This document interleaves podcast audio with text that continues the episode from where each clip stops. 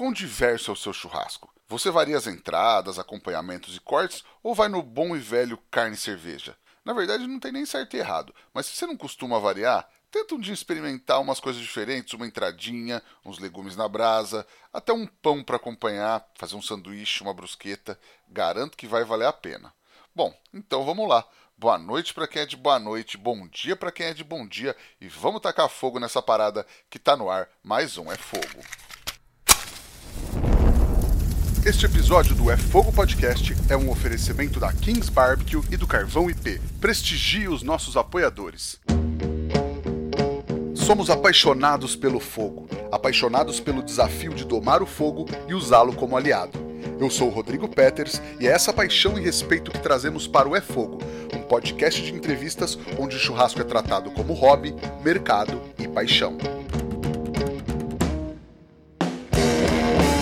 Ela é chefe, assadora, empresária, consultora e já rodou muito o Brasil trabalhando com fogo. Ela que foi a vice-campeã da última temporada do BBQ Brasil, Cecília Matias. Seja muito bem-vinda ao É Fogo, Cecília. Ei, muito obrigada. Obrigada pelo convite, Rodrigo. Estou muito feliz de estar aqui com você. Opa, que legal. Vamos falar muito de fogo, de fumaça, de carne, de brasa hoje, né?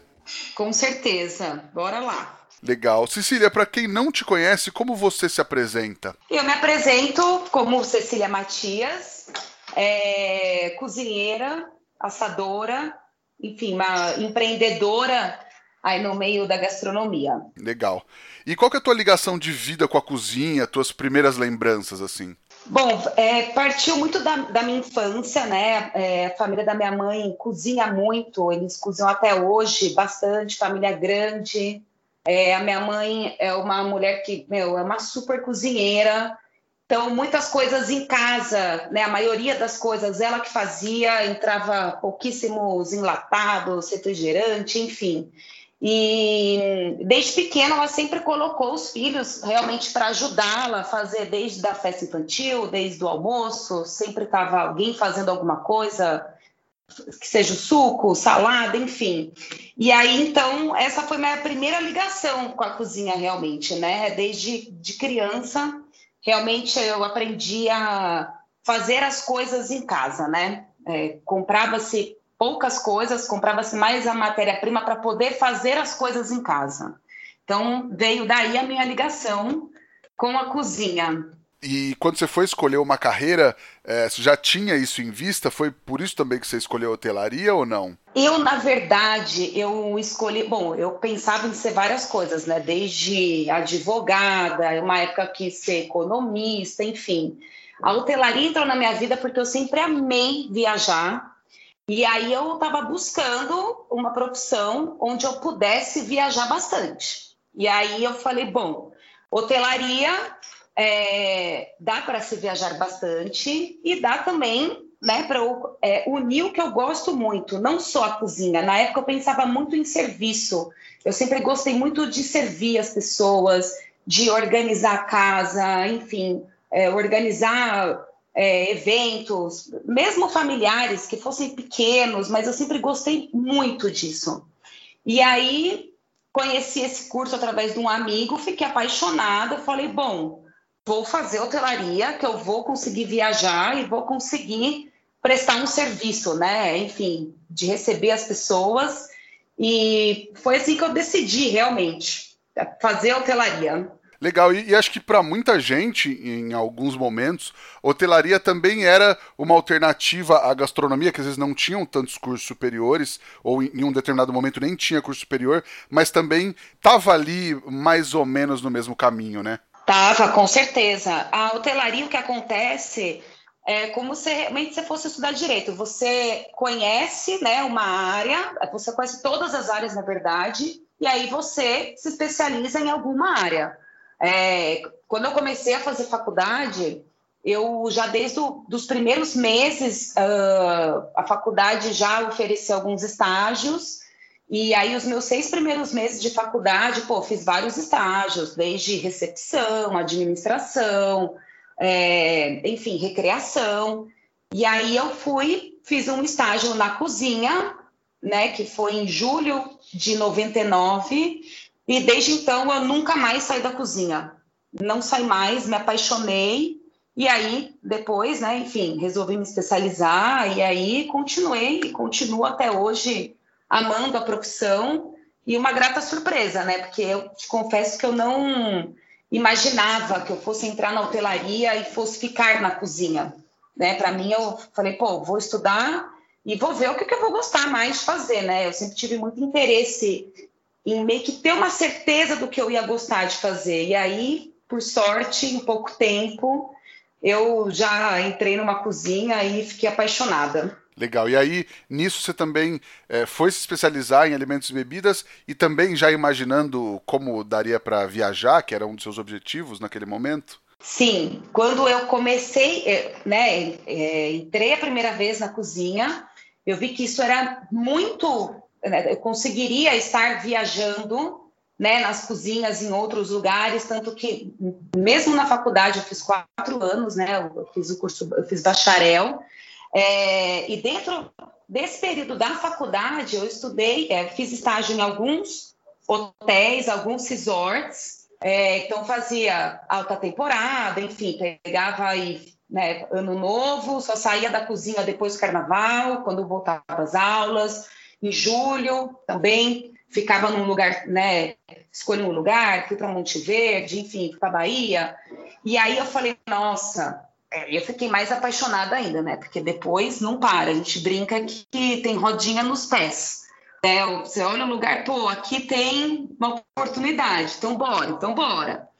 E foi incrível, né? Porque mesmo de... eu terminei a faculdade, já fui morar no Rio Grande do Norte, morei na Praia da Pipa é, durante quatro meses, depois voltei para Natal, e aí, enfim, vim para São Paulo, fui morar fora realmente foi uma profissão que eu escolhi e consegui viajar bastante, viu? Nesse período aí que eu tô na área. Que legal, imagino.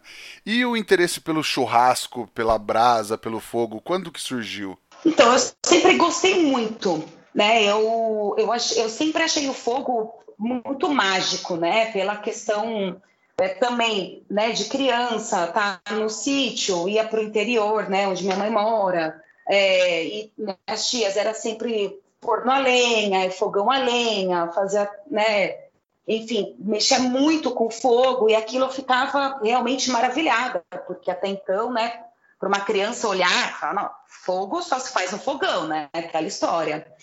E aí depois, né, de um tempo na faculdade já fui pegando um pouquinho mais de amor, porque estudante, então a gente tinha que separar né, a, a grana, o que, que ia fazer? Ah, tem a balada, tem o drink, enfim, tem que comer. E a gente fazia muito churrasco né, na República. A gente morava numa casa que tinha, enfim, um jardim enorme.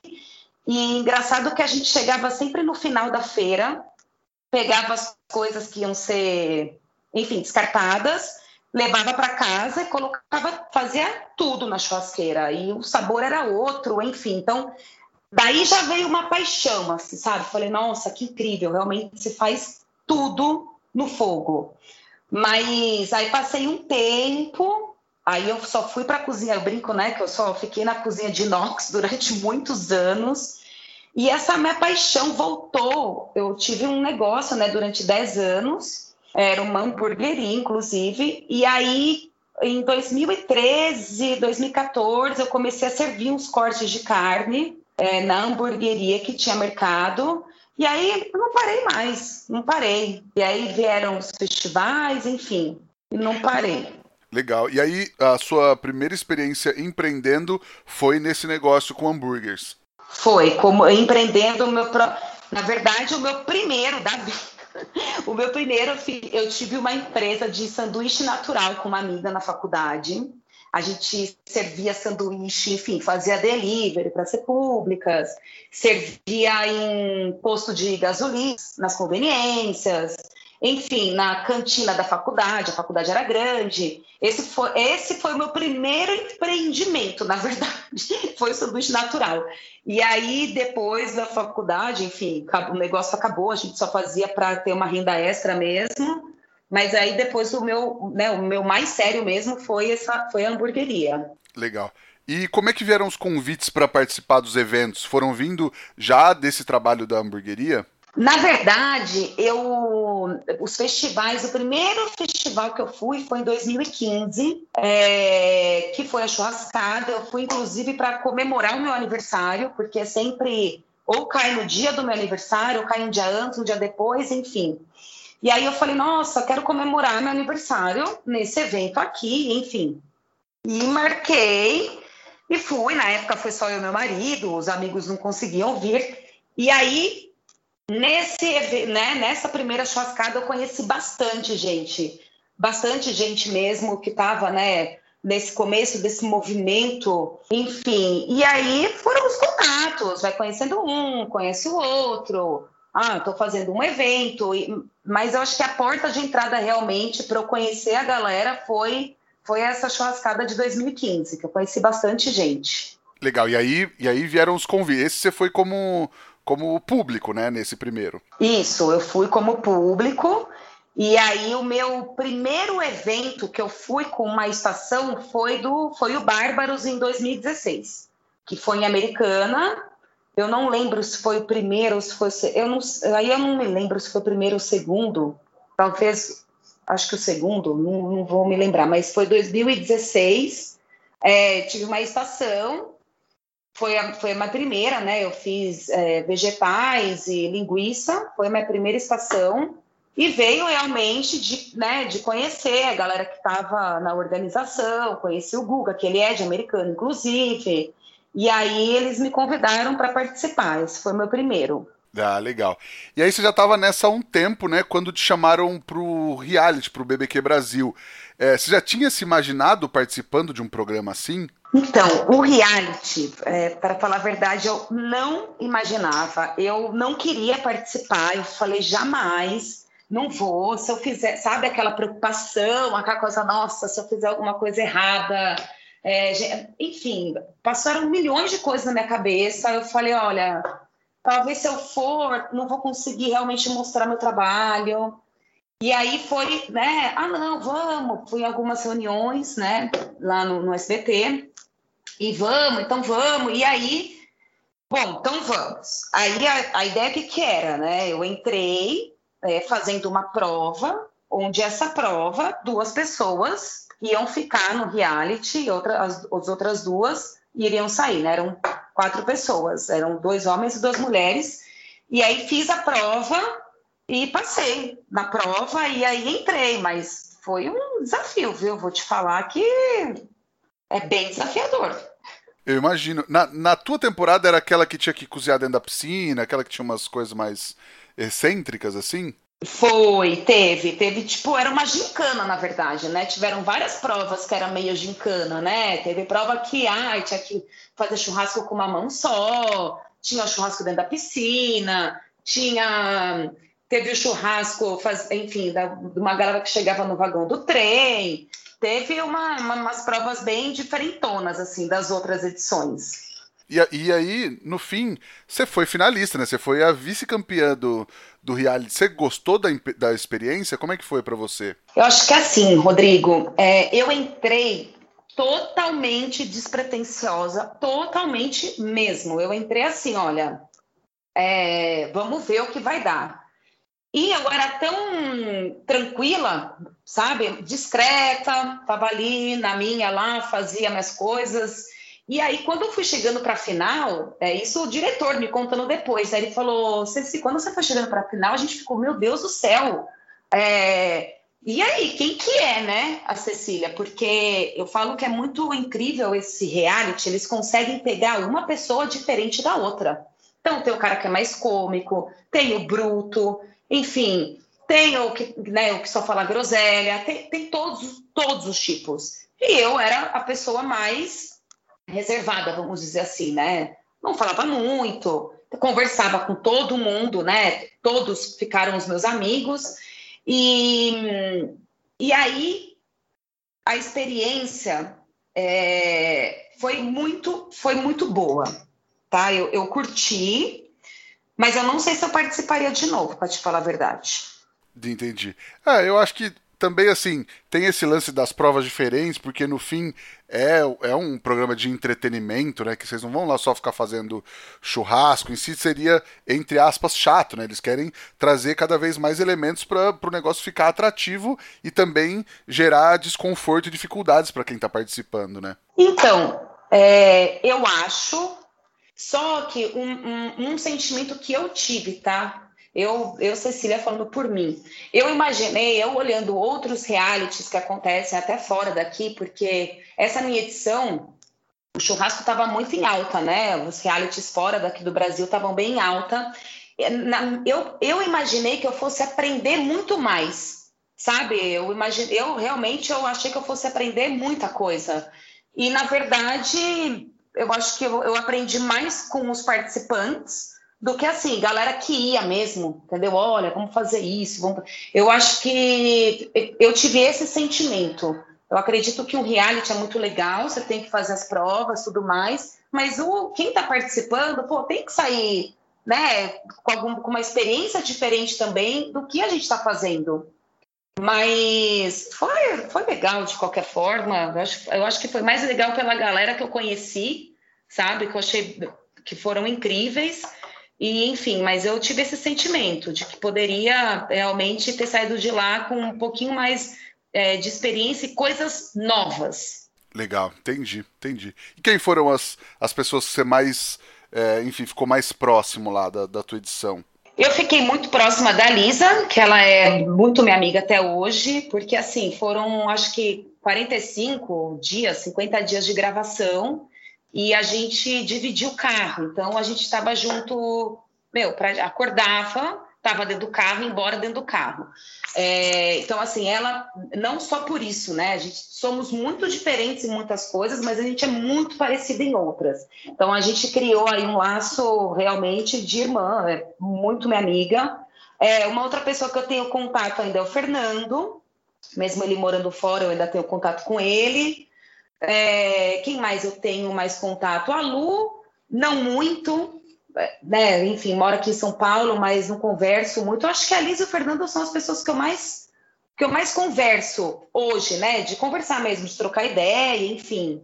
Mas o Daniel já fez evento comigo, o Jaco a gente se encontra também, querido, mas eu acho que a, a Lisa e o Fernando são as pessoas que eu mais converso até hoje. Boa.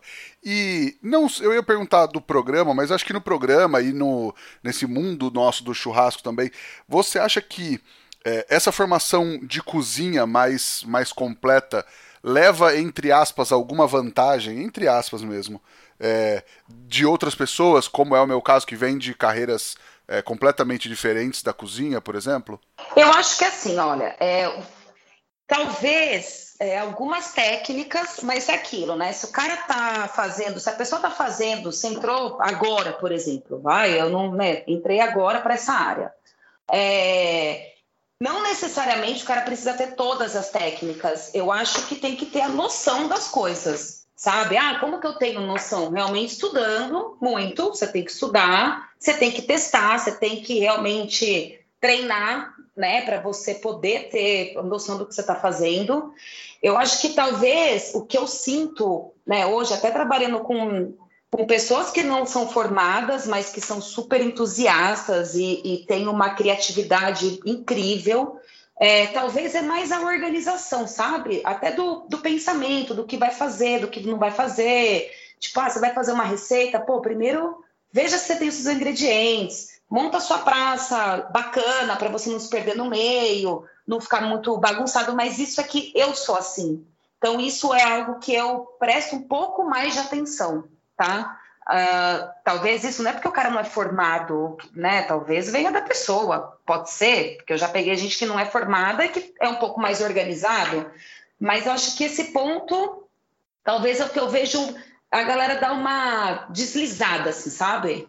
Entendi. Acho que até porque tem muita gente que não tem, e aí não estou falando só de, de, de, formação acadêmica e tal, mas às vezes formação dentro de cozinha mesmo. Tem muita gente muito boa que não, não fez faculdade e se criou e aprendeu tudo dentro da cozinha mesmo. E às vezes, dentro da cozinha, pega todas essas manhas, essa, essa cancha de cozinha mesmo, de da hora que você chega num evento, beleza, você já tira de letra. E acho que muita gente vem, vem de um outro lado e o evento é talvez a primeira a primeira experiência cozinhando para muita gente, né? Exatamente. E outra, né, Rodrigo, se a gente pegar falar de eventos, eu acho que é um super desafio até né, para as pessoas formadas. É um desafio, porque você cozinha totalmente num lugar rústico, né? É, muitas vezes você não tem água, você não tem uma bancada decente, enfim, é, você não tem o que você tem numa cozinha normal, é, num evento, você não encontra né, essa facilidade que a gente tem na cozinha. Então, aí eu acho que o desafio aumenta ainda mais, né, para você realmente é, se organizar, né, para poder fazer as coisas. Eu acho que o desafio é muito maior. Legal. E aí, quando estava nessa pegada de eventos, tal, veio a pandemia e no seu caso veio a chamada pandemia, né, que o pessoal falou muito. Enquanto muita gente estava aprendendo a fazer pães, você começou a explorar esse universo de uma outra maneira que já era também uma outra paixão, não é isso? Então, é, foi, gente, eu falo que olha, nada é por acaso. Foi muito doido assim, porque eu, né, por trabalhar em restaurantes, enfim, eu fazia, fazia pão também no restaurante. E eu já estava tentando um tempo voltar a fazer o levain, né, que é o fermento natural, e não estava dando certo os pães, e eu falava, gente, não é possível, não me conformava, né, e tentando, tentando, eu falei, bom, quer saber? Eu vou fazer um curso online. E assim, ó, eu te confesso que eu comprei falando, ah, eu acho que não vai dar em nada, porque curso online, gente, eu não sei, sabe? Eu fiquei meio com o pé atrás. Bom, vou comprar isso uns três meses antes da pandemia. E aí o que aconteceu é, foi que, gente, entrou a pandemia, eu já tava, tinha feito metade do, do, do curso, foi super legal, foi simplesmente incrível e realmente outra coisa que, olha, eu fico, eu pago muito pau para quem faz curso online, porque no meu caso, essa, é, né, essa, é, esse curso que eu comprei, a mulher foi muito didática, ela realmente né, mostrava o que era, porque eu tinha dúvida. Depois eu fui saber que vários padeiros tinham muitas dúvidas. Ah, quando que o fermento tá bom para fazer o pão? Eu, eu, né, enfim, eu nem lembrava quando que o fermento estava bom para fazer o pão. E aí fiz esse curso pois depois de dois, é, dois, três meses veio a pandemia, e aí eu estava começando a fazer os pães. Eu falei, gente, não é possível.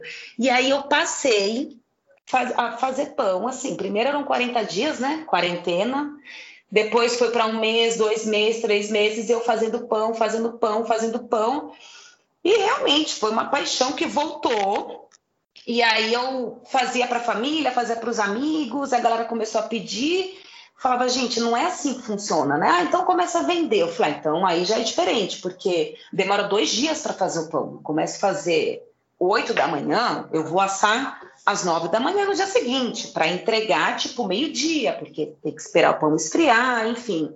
Mas foi incrível. É, tá sendo ainda, hoje eu faço bem menos, porque as coisas já estão né, se normalizando, enfim. No evento, né, um pouquinho menos, mas as consultorias estão voltando, é, faço muito evento corporativo, que é super bacana também, faço evento empratado, né, que é um número menor de pessoas, e aí eu tô meio que o pão não vou deixar de lado, mas eu tô fazendo com uma menor, um menor volume, entende? Mas realmente a, a pandemia foi incrível. e você finaliza, eu vi que você finaliza alguns na churrasqueira, né? É, na verdade, o que, que eu faço? É, eu tenho, eu faço um que é na churrasqueira, mas esse aí é o chapate, esse aí nem é, é o pão de fermentação natural. É, o que, que eu estava fazendo era assar realmente uns. É, eu fiz vários testes, né? Porque às vezes eu fazia no, no forno a lenha e fica um negócio incrível. E aí, o que, que eu estava fazendo? Eu começava a assar no forno normal e finalizava ele na churrasqueira. E ficou incrível também, maravilhoso. É, mas o que eu faço muito até hoje, realmente, é, né, nos eventos que eu faço, é servir as entradas com esse pão. E vou te falar, viu, que a galera, se deixar, quer comer o pão o dia inteiro, porque é, é, a, a, digestão é diferente, né, do pão de fermentação natural. Você come e você não fica pesado. Então é muito prazeroso comer o pão, mas muito. Sim, e vai muito bem com churrasco também, né? Muita gente às vezes não usa. É que eu sou muito muito partidário do pão. Qualquer coisa eu quero pôr pão.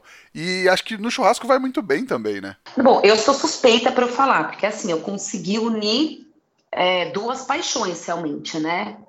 É, o churrasco e o pão. Então eu vejo que, então aí eu faço vários sabores, passar, então, por exemplo, ah, tortano, pó de calabresa, já, já sirvo com meu chimichurri, nossa, fica incrível. É, ah, venho, tenho né, os vegetarianos, veganos da vida. Eu faço uns legumes grelhados, coloco no pão de semente castanha, meu, e sirvo, tipo, de entrada, sabe? Brusqueta, até mesmo carne, né? Ah, vai ter ah, vamos fazer um sanduíche, vai fazer hambúrguer? Cara, eu faço no pão. Ah, parece um, né? Corta, fica tipo um pão de forma, fica fatia, fica, mas fica incrível, fica delicioso, delicioso. Que demais. E aí, você passou pela Europa também, né? Lá você trabalhava em, em cozinhas, como é que foi? Tinha churrasco, brasa envolvido também ou não? Então, é, a Europa foi, foi bem incrível, é, a minha estadia lá. Eu, na verdade, eu, né, minha vontade não era nem de ter vindo embora, mas vim, foi maravilhoso também, que daí foi quando eu empreendi né, no meu negócio. Eu trabalhei em hotel, só que o meu primeiro trabalho lá foi numa rede de restaurantes é, argentinos. E argentino, né? Que era assim muito legal. Os caras tinham um restaurante só no centro da cidade, então trabalhava de segunda a sexta, almoço e jantar, é, e era só parrila. E eles faziam assim, era uns pratos incríveis, coisas que eles estavam muito mais evoluídos do que nós. Eu só estou falando de 2005, falando evoluídos na questão de corte de carne, ponto de carne, a forma de servir. Foi uma super experiência só que eu fui para lá com a ideia de ir para um motel, porque eu estava muito na cozinha, eu falei, não, eu quero entender como é que funciona, né? Um hotel, essa questão da hospitalidade, eu quero aprender a servir melhor, eu quero entender o que acontece com o garçom, eu quero entender o que acontece num bar. E aí eu entrei num hotel, fiquei lá durante três anos, e eu passei por várias áreas. Então, eu passei pela cozinha, que tinha um restaurante super bacana, eu trabalhei no Marriott. É, tinha uma cozinha incrível, fiquei na cozinha, depois eu fui para a cozinha de eventos, que eles faziam muito evento. É, fui para o bar, fiz, né, enfim, fiz curso de charuto, conhaque, lá eles tomam muitos drinks, entrei para a coquetelaria, fui para fazer o chá da tarde, que eles realmente levam super a sério esse negócio do chá da tarde. Então, assim, eu realmente eu entrei nesse mundo da hotelaria e eu pude unir as duas coisas, né? Porque eu falo, eu saí de lá falando, gente, realmente você pode fazer o melhor prato, a melhor comida da sua vida. Se a pessoa que vai servir, ela não fizer um serviço com excelência, como o cozinheiro está fazendo, é, o trabalho não vai ser 100%. E aí eu aprendi muito essa área e eu curti demais realmente o, o servir, né? É, e foi incrível. Então, eu trabalhei um tempo na cozinha, mas eu passei por outras áreas também. É, legal. Eu, eu costumo falar isso, que é, fazer comida boa é o mínimo, né, para quem tem um restaurante ou vai servir as pessoas, né? Tipo, a comida boa é o mínimo que você espera, né? Com certeza, é o mínimo que se espera, mas realmente o, o serviço e assim, eu via que por mais que eu né, aprendi na faculdade, eu trabalhar e aqui mesmo no Brasil, eu saí daqui trabalhando com um chefe que ele é, é, ele continua sendo incrível, ele estava abrindo as franquias, eu era supervisora das franquias da rede de restaurante dele, era, era incrível. Ele dava muito valor ao serviço, né, em todos os sentidos, né? Era um, um, é um restaurante de comida italiana, então assim servia-se muito vinho, então era todo o serviço, desde né, do, do cara que estava servindo vinho, a comida, a questão da mesa. É, mas não era em todos os lugares, né? As pessoas ainda não tinham muito costume de sair e nem tinham tantos lugares para ir como existem hoje. Então, eu vi que a Europa realmente eles sempre pegaram muito forte nisso. Não é só ter a comida boa e não importa o nível do lugar. Você podia ir num subway realmente sujo na porta do metrô, as pessoas iam te servir bem. sabe? Então, eu acho que esse, essa questão do serviço, da hospitalidade, eles realmente, eu aprendi bastante e acho que a gente está indo por esse caminho também hoje, né? Acho que o brasileiro, é, pela questão de estar tá saindo mais, está ficando realmente mais exigente e, e eu acho que esse é o caminho. Com certeza, é, eu acho também. Acho que a gente tem melhorado, mas acho que é um caminho legal para a gente seguir também. Cecília, é, eu li uma história e eu fiquei um pouco curioso. Uma história que você participou de um coquetel em Londres com Bill Clinton e fez tanto sucesso que foi convidada para trabalhar com gastronomia em Dubai. Que história é essa? Foi, gente, maluco. Nossa, essa, é, olha, foi muito, foi uma surpresa, foi uma mega surpresa. É, o que acontece, né? Eu trabalhava no hotel e nas minhas horas vagas eu fazia um, alguns freelances, né? E aí tinha um hotel lá em Londres, é, que é da rede Jumerá, né? Que são dos árabes. E esse hotel era assim, um, era um espetáculo, espetáculo, enfim. E eles faziam muito eventos. E aí eu sempre era chamada para trabalhar para as mulheres dos sheiks tinha desde leilão, é, só podia servir mulher e elas, né, ó, oh, você, você vem, enfim, é, trabalhava no dia, né, que só tinha mulher, trabalhava em eventos pequenos, enfim. E aí teve um dia que eu cheguei no hotel, nossa, tinha revista, polícia no hotel inteiro, em volta do hotel, eu falava, nossa, hoje vai ter alguém muito importante, que eles realmente recebiam pessoas muito importantes. E aí o chefe virou para mim e falou, olha, você vai ficar aqui nessa sala, ele falou: você não sai dessa sala, é, eu só vou pedir para você servir champanhe. Eu falei: pô, chefe, você tá de sacanagem comigo, né? Vou ficar aqui servindo champanhe? Meu Deus do céu, para que eu vou ficar servindo champanhe? E, e fiquei na sala sozinha, literalmente, com segurança na porta. Passou, sei lá, uns 15 minutos, mas assim, um alvoroço no, é, fora, né, no corredor do hotel, uma loucura abre a porta, entra o Bill Clinton. Eu, eu juro, eu queria ter, eu queria ver minha cara na câmera, porque eu olhava, eu falava, gente, será que é ele? Aí eu olhava de novo, falava, gente, não é possível. E era o cara, super, meu, simpático. A gente usava um crachá com o seu nome, é, com o país, né, que o seu país de origem. E aí olhou lá, Cecília, fiquei lá servindo Fiquei servindo champanhe, tipo, uma meia hora, entendeu? para ele e foi sensacional, foi, foi muito legal. E aí eu fiquei mal feliz, né? Eu falei, pô, ainda depois eu falei pro chefe, eu fui a escolhida, ele, não, não poderia ser outra pessoa, sabe? Porque é o que eu falo. Acho que desde que eu comecei, né, nessa jornada aí da cozinha, enfim, é, eu, eu sempre fui muito caxias e muito, extremamente responsável com as coisas. E, e também sempre muito discreta, sabe? É, né, sou discreta até hoje. Gostaria de ser até menos, né? Porque talvez poderia estar fazendo, gritar um pouquinho mais do que eu faço, me vender mais, na verdade. E aí ele falou: não, não poderia ser outra pessoa. Eu tinha certeza que o cara ia entrar pela porta e você ia estar plena. Ele falou. E realmente eu falei, eu queria até ver minha cara, né? Sensacional, maravilhoso. Cecília, e aí agora parece que a gente vê uma luz no fim do túnel na pandemia, né? O que, que você está planejando é, para você? Você quer retomar as atividades que você já tinha? É, como é que você está imaginando a partir de agora? Olha, eu acho que é, um, é o, o, desafio, realmente, né? Estou pensando, acho que essa pandemia é, veio também para a gente realmente pensar e repensar em muitas coisas. É, eu sempre gostei muito mesmo é, de dar curso, gosto, é, né? Enfim, não dei mais desde a pandemia, não, não ministrei mais nenhum curso, mas é algo que eu gosto muito. É, eu gosto de ensinar, eu, eu, sou uma pessoa didática, gosto, então eu acho que eu quero muito retomar essa parte realmente para dar curso.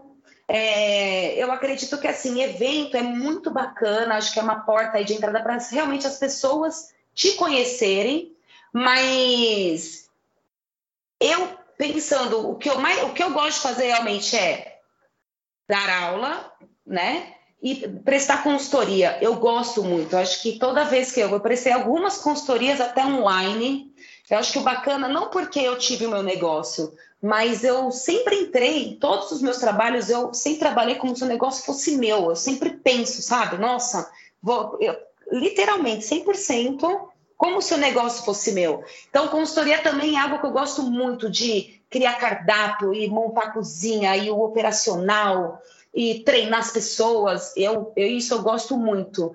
E a minha ideia realmente é pegar mais forte nisso, sabe? O que eu gosto muito. E aquilo, os eventos, obviamente, né? Não quero jamais deixar de fazer. É, além de ser porta de entrada, é muito gostoso, né? Eu acho que apesar de ter trabalhar muito, que se traba, trabalha-se muito, né, num evento, acho que é quando você encontra galera, é um momento de alegria e todo mundo se vê, é, é, é muito gostoso, né, esse sentimento que rola, né, nos eventos. Mas eu quero muito ir para essa área mais de curso e continuar com as consultorias, que é algo que eu gosto bastante. Com certeza. Eu sempre falo pro pessoal aqui também, principalmente para quem é, tá montando negócio, que independente da técnica que você vai usar, tem que começar pelo equipamento. E todo mundo sabe que nesse quesito ninguém bate a Kings Barbecue, a maior e melhor empresa de pit smokers do Brasil, que transforma e revoluciona de verdade o mercado a cada dia. Chama Kings no kingsbarbecue.com.br ou no Instagram, no arroba kings_barbecue, para ver qual o melhor equipamento para sua casa ou para o seu negócio com extrema qualidade e eficiência. Não inventa não, chama Kings e fecha com certo. Ô Cecília, e qual é aquela dica que você gostaria de ter recebido lá atrás quando você começou que teria feito toda a diferença para você? Nossa, olha, Rodrigo, você sabe que eu fiquei pensando em várias coisas assim, né? Várias mesmo, mas eu acho que uma muito, muito, muito básica, muito mesmo, é que é o que eu falo, é, não adianta a gente chegar, né? É, acho que a gente tem que pensar no faixa branca também. É, é muito difícil você dar uma dica para uma pessoa que é super experiente, né? Eu sempre penso em quem está começando. Que eu vejo muito até dos meus amigos, ah, quero fazer churrasco, enfim, minhas amigas, pô, como que é a da churrasqueira? Eu acho que o carvão Cara, é uma coisa que a galera gasta um dinheiro absurdo com a carne e aí liga pro amigo, passa no posto e me traz um carvão. Você não consegue nem terminar o churrasco. Então, assim, é, eu, eu aprendi isso na marra. Carvão bom, eu aprendi na marra, literalmente, porque daí até eu começar a entender que a brasa tinha que se manter bem quente, enfim, que não podia ter fogo, que o carvão não podia ter aquele monte de aquelas que não era nem torinha, né? Aquele carvão esfarelado. Então, eu acho que se eu tivesse recebido essa dica desde o começo, para eu sempre comprar o carvão bom, eu acho que eu teria feito alguns churrascos na vida melhores por mais tempo, sabe? Manter a brasa ali muito boa durante mais tempo. Nossa, você tem toda a razão. E assim, até para negócio, né? Muita gente que trabalha com carvão, às vezes, às vezes o barato sai caro, né? Eu já tive experiência no restaurante de começar trabalhando com carvão barato e depois que eu experimentei um outro carvão que o quilo, o preço do quilo era mais caro, mas no final ele era muito mais econômico e mantinha a brasa por muito mais tempo e, enfim, no, no final saía mais barata a conta. Isso, isso é muito diferente, né?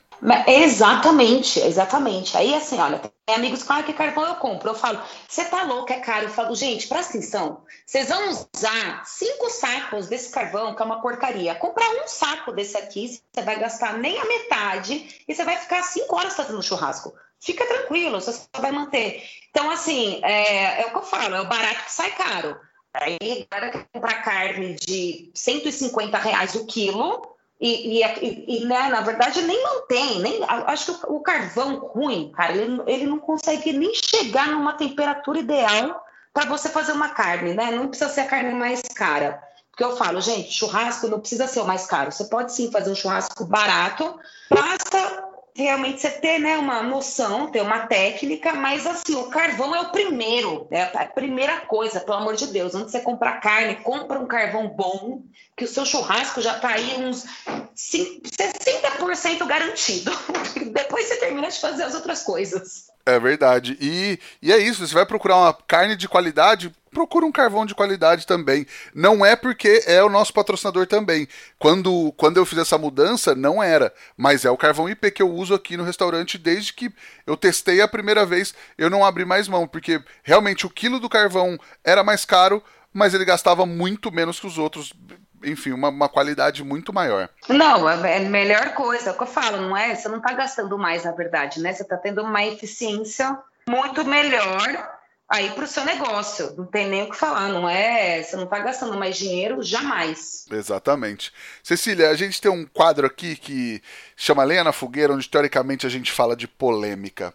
Deixa eu te perguntar: churrasco é coisa de homem? Jamais nessa vida inteira. Mesmo porque, a gente pegar aí, né? Pegar a África, enfim, pegar alguns países, outros países, né, da, sei lá, mais de 200 anos que eles faziam comida que era com fogo, quem fazia eram as mulheres. Então, assim, é, vamos combinar que eu acho que até quem começou a fazer churrasco nem foi um homem, foi uma mulher. Então, jamais, jamais que é homem. A mulher, é, para mim, Desculpa, não, não, não, não, não tem, não existe isso. Não existe. Acho que a gente começou a fazer antes dos homens, inclusive. Sensacional. E você já sofreu algum tipo de preconceito ou boicote por ser mulher nesse meio? Então, Rodrigo, eu. Nossa, eu vou te falar que assim, como eu comecei muito nova, eu tinha 18 anos, né? A primeira vez que eu entrei numa cozinha. Eu acho que é, no começo foi um pouquinho mais fácil, porque era aquilo, né? Estagiava nos lugares, estagiava trabalhando, na verdade, né? E trabalhava de sexta a domingo, enfim, quando não, um mês inteiro, quando estava na alta temporada. Mas na faculdade foi um pouco mais tranquilo. Quando eu saí da faculdade, realmente fui para a cozinha, que não tinha os amigos da faculdade nem nada, é, era o seguinte: as pessoas não acreditavam muito no que eu poderia fazer, porque era uma menina, uma branquinha, loirinha, olho claro, tipo, já olhava, meu, os caras já queriam vir com os dois pés no peito, né? E aí eu tinha um chefe que ele falava assim para mim: olha, Cecília, se um dia alguém gritar com você, você responde no mesmo tom de voz. Você jamais pode baixar seu tom de voz. Eu, então tá bom. E aí chegava lá, ah, você fala, tipo, gritando comigo, eu respondia no mesmo tom de voz e aí, assim, começou a ter um, um, pouquinho de respeito, mas sim, tive boicote, desde levar a sobremesa, né? Eu comecei no garmanger e na, na confeitaria, na cozinha. É, levava a sobremesa, o chefe vinha, falava, viu, cadê a sobremesa que o cliente está pedindo? Eu, não, já levou a sobremesa, o garçom desaparecia com a sobremesa, entendeu? Os caras trocavam o sal pelo açúcar. Enfim, era esses boicotes que hoje. E na época, sabe que é engraçado? Eu olhava e falava, nossa, mano, esses caras são muito cretinos, tipo, pensava comigo, né? Mas eu nunca peguei isso de chegar em casa, ficar brava. Nossa, lógico que na hora eu ficava muito puta, mas depois que a ficha começou a cair, sabe? Eu falava, gente, obviamente, né? Rola um preconceito? Rola, com certeza. Mas eu acho que nessa né, questão do boicote, é, foi, acho que, um, foi o mais tenso, assim, para mim, porque rolou durante um bom tempo dentro da cozinha comigo. Sim, e simplesmente é ridículo, né? Não, não existe, assim, razão nenhuma para isso acontecer, né? Não, mas nenhuma, mas é que é o que eu falo. É, quando eu comecei, não tinha mulher na cozinha, sabe? Então era bem, o desafio realmente era, era em dobro. Além de eu ser mulher, eu realmente era muito nova e eu trabalhava só com homem na cozinha, era 100%. E assim, pessoas muito mais velhas do que eu. É, claro, quando eu fui para Natal ainda, né, tava na pipa, depois que foi Natal, eu era nova e eu tinha um pouquinho, eu falava para um amigo que foi junto comigo, eu falava assim, nossa, amigo, como será que vai ser, meu, vai chegar lá, imagina os caras, nossa, eu nem sei como vai ser. Ele, não, fica tranquila, tá tudo bem. E realmente lá, é, o respeito era muito grande, eu, Tipo, eu tinha 22 anos, eles me chamavam de senhora, me chamavam de dona Cecília. É, e eu falava, mas gente, vocês não precisam me chamar assim. Lá rolava, lá não tive nem boicote, muito pelo contrário, sabe? Eu acho que aqui em São Paulo foi mais tenso, para te falar a verdade. Entendi.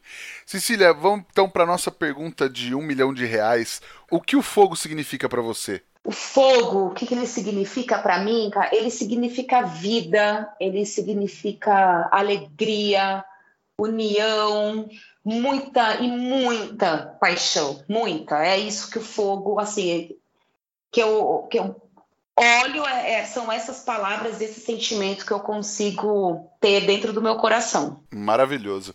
Você tem uma receita, um truque, uma dica para passar para a galera que está ouvindo a gente agora? Olha só, uma receita tem, bom, tem algumas, mas acho que uma muito básica, assim, rápido, que a galera consegue fazer em qualquer churrasco realmente que for tá fazendo. É, eu tenho um molho que eu gosto muito de fazer, que é um molho que vai né, as, vão os, os, legumes, enfim, vão na brasa, é uma pimenta dedo de moça assada, já sem a, sem a semente, tomate, cebola, é, um pimentão amarelo, um pimentão vermelho, tanto faz. Grelhar todos eles, deixar eles bem tostados, bem tostados, só pimentão, cara, que tostar bem dos dois lados, só tirar a casca, sabe? Dar aquela cortada, Temperou com sal, pimenta, um pouquinho de azeite, um limão. O limão, se tiver um limão siciliano, der uma tostada nele na brasa também, finalizar o molho, acho que esse molho vai bem com tudo. Deixe carne branca, com linguiça, com carne vermelha. É um molho que não falta no meu churrasco, é muito fácil de fazer. E já que está com a churrasqueira acesa, né? Tem que aproveitar a brasa, vamos combinar. Com certeza. Nossa, deve ficar uma delícia. Deu fome aqui, não jantei ainda, né? Fim de. Então, o quê? 10 para as 8. viu? É, então, eu vou pro restaurante aproveitar que a churrasqueira tá acesa, ver se faço alguma coisa parecida lá. Isso, faça! Legal. E Cecília, você tem alguma coisa para indicar para a galera assistir, ler ou visitar? Olha só, é... E acho que para assistir, é, o último que eu assisti foi um. Foram dois, na verdade, né? Uma série, um foi um documentário de um chefe que, nossa, gente do céu, eu, eu, perdi o nome dele aqui. Eu vou te falar depois, que é simplesmente fantástico, mas é a história mais de chefe. E esse cara é dos anos 80, e assim, dentro da cozinha dele já tinha churrasqueira, ele fazia as coisas na churrasqueira, frutos do mar, enfim, é documentário incrível. Vou te falar o nome depois, pode ser? Porque esse eu não, não lembro. Claro. Não, já falo pra galera, depois a gente coloca no feed do Instagram as indicações lá. Tá, ah, eu já achei aqui, olha, é o Wolfgang Punk. Wolfgang Punk. Wolfgang Punk. É que o cara, gente, é, ele é de longe, é difícil falar o nome dele, mas enfim. Um outro que eu amei, amei muito, é da África aos Estados Unidos, né? Jornada Gastronômica, tá no Netflix. E é o que eu falo, né? Eles pegam realmente essa. Você olha, as pessoas estão conectadas com fogo é, há, há muitos e muitos anos, né? É, esse documentário eu achei fantástico, acho que né, não pode perder, adorei muito. É, uma leitura, uma não, aí eu tenho algumas, né? Mas uma nacional que eu gosto bastante é Carnes e Churrasco, do Marcos Bassi, que é um cara que sou mega fã até hoje, mega fã da Tati, enfim, gosto muito, acho que foi um cara aí da, da cena do churrasco, né? falando de carne aqui no Brasil, foi um cara que mudou muito a nossa história com relação a, né, carne. Gosto muito do All Fire, do André De Luca. Adoro o trabalho dele também, gosto muito. É, e tem um que eu adoro, que eu acho que esse, todo mundo que, assim, Tá entrando na cozinha, foi um dos primeiros livros que eu li, eu acho que eu tinha uns 16 anos, falando de, de, de gastronomia, é o, o que Einstein disse ao seu cozinheiro. Ele fala muito da alquimia que acontece na cozinha, né? A química que rola, que realmente o que nós fazemos é uma alquimia. Esse livro eu adoro demais. Pô, legal. Gostei das, das dicas. E lembrando todo mundo que todas as indicações vão estar no nosso feed do Instagram para consultar e na nossa bio tem um link na bio lá do Instagram também, tem um, tem um link que vocês podem comprar os livros indicados diretamente lá, ainda dá uma força pro nosso trabalho. Então, ou se quiser pegar os nomes das indicações, está tudo lá no Instagram. Cecília, quem quiser te achar no Instagram, nas redes sociais, por onde te procura? Eu só queria falar um canal. Claro. e um evento que, que me marcou bastante, assim, sabe, né?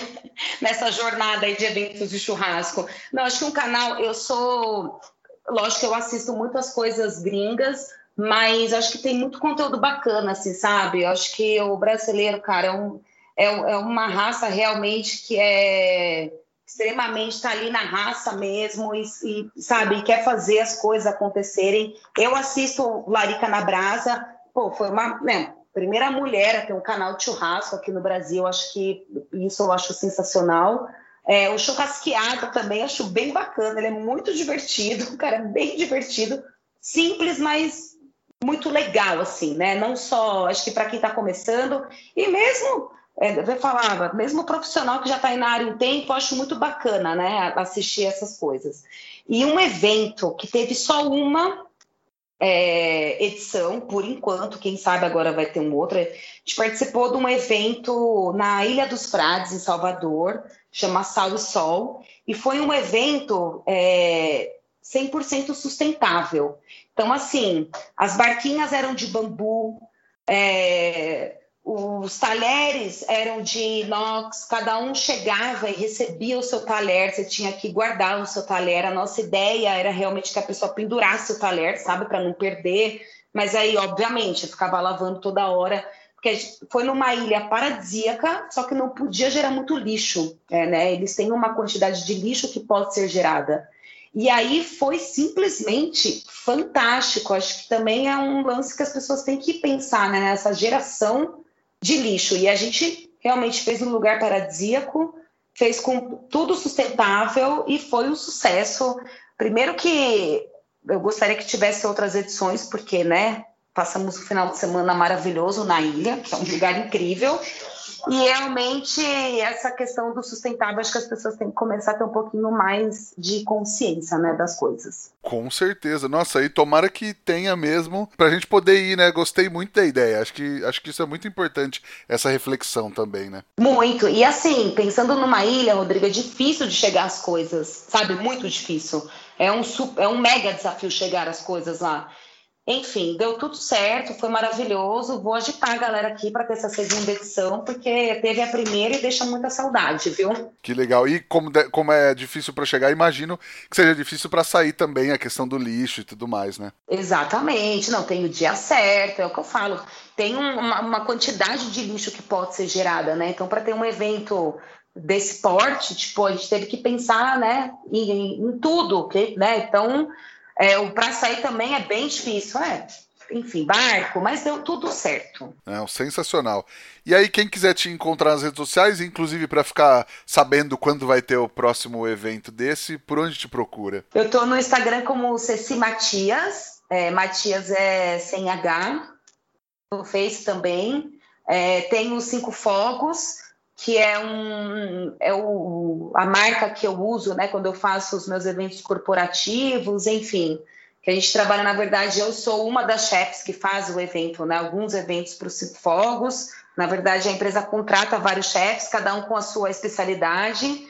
Então, é Ceci Matias ou Cinco Fogos. Legal. Nós estamos no Instagram também, no arroba é Pod, e o meu é arroba Rodrigo Peters, underline.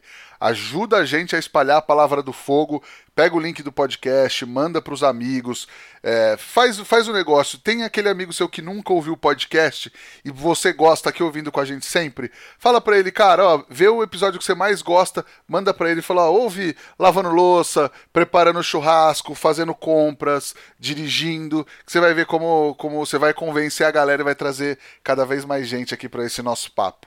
Cecília, brigadão pela conversa, eu adorei falar contigo, acredito que a galera gostou muito também. Obrigada a você mais uma vez pelo convite. Espero que todos tenham gostado e sigam mesmo. Eu ouço todos os, os, podcasts que saem novos, eu ouço e estão todos sensacionais. Muito obrigada, adorei, viu? Muito obrigada mesmo. E quero comer hambúrguer. Ah, que legal. Vai ter que vir para Bauru.